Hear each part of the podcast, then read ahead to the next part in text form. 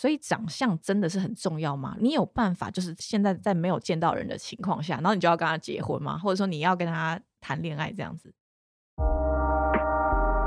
？Hello，大家好，我是 CC，我是植梅，欢迎收听交友心事。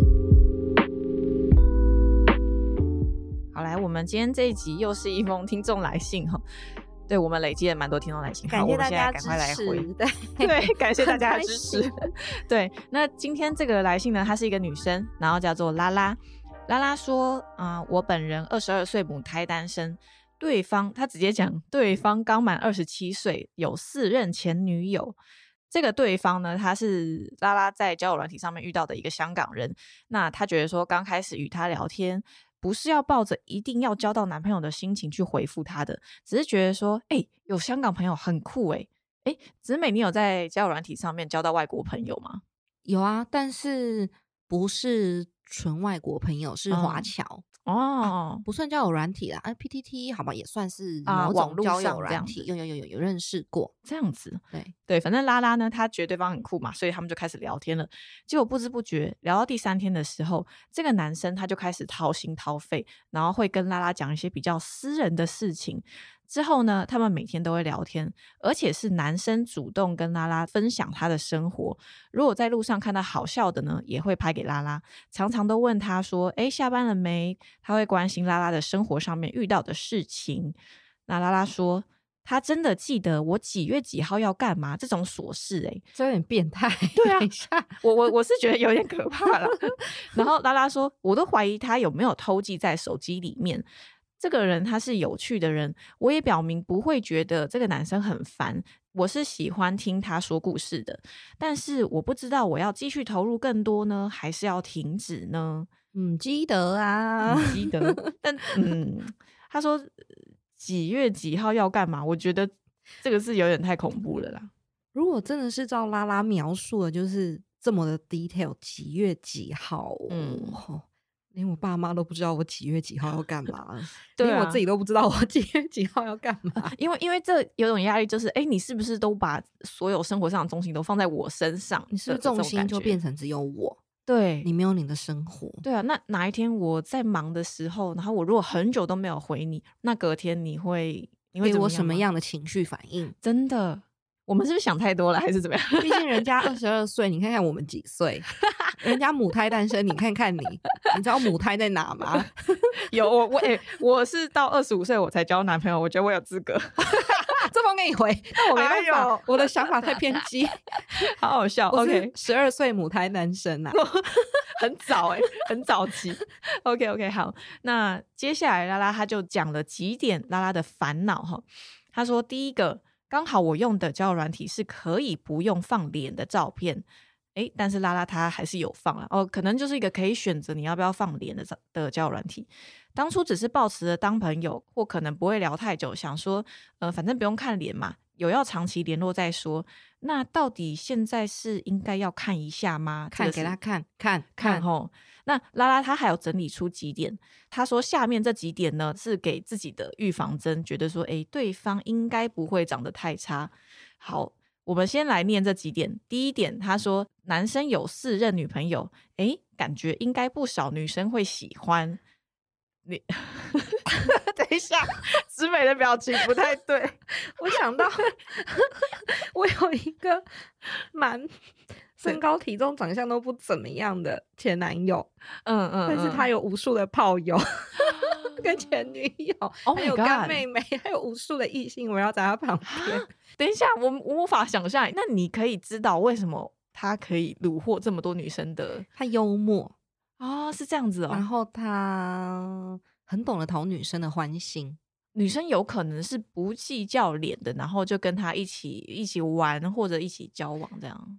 可能要玩的话，当然不计较脸呐，大家当朋友就是脸，其实不是最重要的，谁都可以当朋友。嗯，但他可能就是因为他有这些技巧在，所以朋友当一当，女生会觉得，哎，其实长相也不是那么重要啦。哦，然后就你知道就那样了。哎，可是他说他交过私人女朋友，感觉不少女生喜欢。你觉得 这个感觉是哪来的感觉呢？这资讯收集到底是来自什么英国研究还是国家研究院啊？会不会他不太知道说，呃，这个年纪的男生可能会平均交过多少？我觉得差不多耶，二十七岁是认为觉得假设十八岁好了，现在都已经下修到十六岁了。嗯，你两三年一个差不多啊。嗯。虽然我们也不好去评断别人的感情状状态，差不多。对，我觉得其实是认算是普通一般人的程度啦。呃，我们可以说他是有在两性关系里面经营过的人。哎，对，好会讲话，好会讲话。对对对对 对。但感觉不少女生喜欢这，我们是先打一个问号。我跟姊妹，我们两个先打一个问号。拉拉，你要先打一个问号，因为你不知道这资料来源多真实。没错没错。好，第二点，他说男生是美术系，他是有美感的人，应该会配衣服。美术系跟会配衣服，你觉得？子美觉得呢？我觉得今天好难回答。我们好像，我们是不是应该回这封信？这个拉拉会不会讨厌我们？我们今天要谨慎用词。对，谨慎用词。美术系它是有一定的美的造诣，没错。嗯，但是他不一定会把这些东西放在他自己的打扮上。嗯，对，因为我们经历了大学生涯的身边美术系的朋友。每天都蓬头垢面的在赶他的作 品，无论是雕刻 还是水彩，还是什么什么泼墨画，我不知道，他们永远都爆肝，真的，永远，他们就是可能就熬夜，然后在那边赶他们的作品，对，然后你叫他们出来吃饭，他们就会非常邋遢的，然后一脸无神的这样，哦，我已经三天没有睡觉了，好，你好好真实哦，我真的有这种朋友，真的，难怪你知道。但就是我的这个朋友，就是他现在已经脱离学生了，然后他在公司工作也是很正常的人，没有特别的会打扮或什么，但他的作品真的很漂亮。哎，所以美术系有美感，嗯，我可以打勾。对，可是不一定跟打扮这件事情画上等号，因为每一个人在乎美感的地方不一样。哦，其实美感有也有很多层级，很多地方。我这样有谨慎用词吗？也有非常 非常完美。我们我们到底多怕事？对，OK，好。然后第三点呢，拉拉说，这个男生从高中开始就烫头发，到现在没有烫是超乱鸟窝头，每天早上早起吹发，是头发是本体的人，而且他很爱干净，至少弄得干干净净。呃，如果他们拉拉，你们一看过这位香港朋友的照片，你是如何确认他告诉你的这些资讯是真的还是假的呢？啊，或许是真的啦，但是你也不确定他烫完头发的样子是是什么样子，也搞不好他。他当什么离子烫？哎，你还记得这小时候就是有那我们国中的时候就是流行离子烫，然后那个超级贴，就好像以前那个 F 四那个美作，超级贴，就一片海苔，然后在那边 晃的这种。如果他把它烫成这种头，你喜欢吗？我那时候就不喜欢美作这个角色。哎，他超贴的，然后就一整片的中头发这样，对他中分。没有啦，我们不知道，我们不知道这个男生他到底烫完头发到底是什么样，是像木村拓哉在 Gatsby 的那个广告影片那样啊？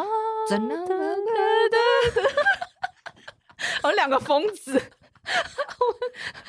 对不起啦啦，对啊，有啦，他说他烫卷发了，我为什么会把他想成烫离子烫？他们在干嘛？不知道哎，放送事故，糟糕糟糕，我们不会剪的，对，好丢脸。我最近心情好好哦，好好笑，看到 C C 这样，我心情好好。可恶，好，那我们就拉拉，就是可能把它想象成木村拓哉那么帅的卷发哦，那很帅。而且很爱干净，至少弄得干干净净。是啊，女生都蛮喜欢爱干净的男生，但是不晓得他跟你阐述的这个干净是哪方面的干净。嗯，他真的是你喜欢的那种程度的干净吗？就是我们也不晓得。哦，原来干净还有分这么多等级哦。他说他自身很干净，但是他的房间就不一定。或许他把房间打造干净，本身穿的衣服邋里邋遢或者怎么样，我们也不知道。对对对。好，这个我们刚刚讲这三点哈，他说我们再 我再重复一次，有四个女朋友，这个男生是美术系。第三点就是说哦，他会烫头发，因为这三点，然后他觉得说，哎，对方应该是一个长得不错的男生哦。那刚刚拉拉第一个问题是我到底要不要先看他的照片？要，你觉得要？因为我觉得以上三点预防针就只是预防针，你没有打下去之前，你不知道那是什么东西。没错。我我也觉得是，你一定要重感冒一次，你才知道预防针的效果在哪里。他现在感觉是有一个美梦泡泡，对不对？他就想象说，哎，他应该是长相不差的男生，然后感觉出来拉拉应该是蛮喜欢这个男生。没有听到这拉拉那个泡泡已经破了啊！真的是被我们说，天哪！我们是戳破他的 泡泡的人，戳坏一个二十二岁少女的美梦。我我们真的是很坏，我们造孽。你可以想象有一个小朋友在那边吹泡泡，然后你就。我们是青少年，的时候立刻把每一个戳破，这样。好，这一集带我们回到青少年的时光，好好笑。对，那我们的建议就是，该看的就要看。我也觉得一定要看，因为现实跟想象真的曾经可以有很大落差的。对对，好。然后，哎，他还有第二点，他还有第二个问题。第二个问题，他是说，在疫情之下要开始一段远距恋爱吗？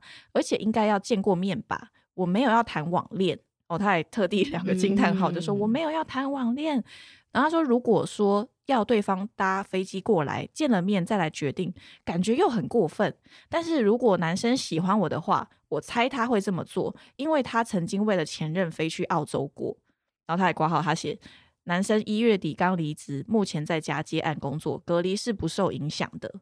嗯，这个成本是蛮高的。回一下。疫情下要不要开始一段远距离恋爱？好了，好，我觉得远距离恋爱跟疫情其实不是太相关，哎，是吗？除非你们是已经交往一段时间，但是因为疫情的影响而不得不分隔两地，那可能影响就会蛮大的。可是如果真的要谈恋爱的话，人家在战火下也可以谈恋爱啊。那跟大家分享一个小故事好了，嗯，就是这一集上片的时候，maybe 已经接近三月十四号情人节了哦。但大家知道二月十四号情人节英文一定是 Valentine's Day，嗯，那为什么不是什么 Couple Day 啊，Lover Day 啊？为什么是这么特别的名字呢？Valentine，你知道为什么吗？C C 不知道，我不知道这是什么意思，一脸懵哎。对啊对啊，哇，我我今天来来学这个科普的知识，这样对，就是其实情人节的由来。有很多不同的传说，嗯，但是有一个比较可信的传说，是好像在古罗马时期还是什么时期，这个我有点忘了，maybe 是什么跟宗教力量很相关的一个时代，嗯，然后这个时候就是国家禁止男女生谈恋爱，因为要男生都去上战场打仗。那谈恋爱可能就会影响很多事情，所以他们就禁止单身男女谈恋爱，甚至结婚。嗯，对。那有一个叫 Valentine 的神父，哦，然后他就觉得他还是想要帮助这些要谈恋爱、要结婚的少男少女们，所以他就偷偷的帮这些男女们证婚，但这是违背国家的法律的。嗯，对。那后来呢，就是因为他被国家抓到了，所以他就被国家处死。对他被处死的那一天就是二月十四号，所以这个日子才会以他的名字来命名。其实这是一个神父死掉的节日，对对对，哦，对，所以才会叫 Valentine's Day，然后才会定在二月十四号是他的殉道日啊。这是到现在对照这个节日的名字，就是比较有呃有可能的传说啦。哦，对，但我觉得蛮浪漫的。对，所以我才说，哎，疫情下要不要一段远距离恋爱，其实根本就无关现在的环境是什么。你们真的相爱，真的喜欢，你要什么时候恋爱都可以。你要在防空洞恋爱，我也不反对。就算他真的想要谈恋爱的话，他其实还有其他的方式。对啊，对对对，哦。所以我觉得疫情只是现在我们碰到一个大环境的问题啦。但他现在他的。这个烦恼，他就是说，呃，我们要开始这样子吗？就是我个人是觉得，你要不要先看过他的照片？我个人觉得 你可以开始，但是在你开始之前，你要先做很多动作。对对对对对对，不是这个意思，不是要说就是好像去调查别人，而是对每一段感情你没有足够的了解，你甚至连长相都不知道的话。我没办法想象这段感情真的就这样在一起了，会经历多少波折。嗯嗯，老实说，我我觉得他们可以先从打电话开始，然后再来可能，比如说交换照片，然后可能用视讯，其实这样都可以节省很多这个好像坐飞机的这个成本。我觉得你们可以先这样子做，那你再来决定说你要不要谈网恋。对对对，其实你们如果真的有。多一点时间相处，你也会更清楚知道这个人是不是你心中想的那个样子。嗯，没错，没错。搞不好当网络朋友，其实就很开心了。嗯，对啊，对。好，然后他最后还有一段话，他说：“这个男生呢，十八岁的时候忧郁症发作，狂吞安眠药自杀，没有成功，稳定了好几年，觉得最近这家伙好像有点要回来了。”他说：“这家伙应该是说，呃，香港男生，对对对，香港男生他的这个忧郁症症状好像最近有点要回来了。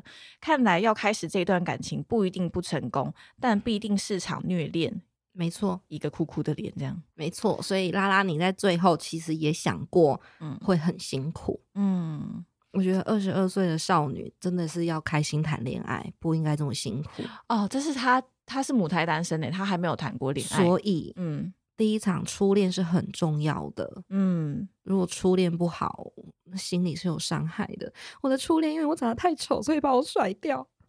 所以我到现在都觉得我长得很丑。你看，这是这个很大伤害。Oh my god，莫须有的伤害。天哪，对。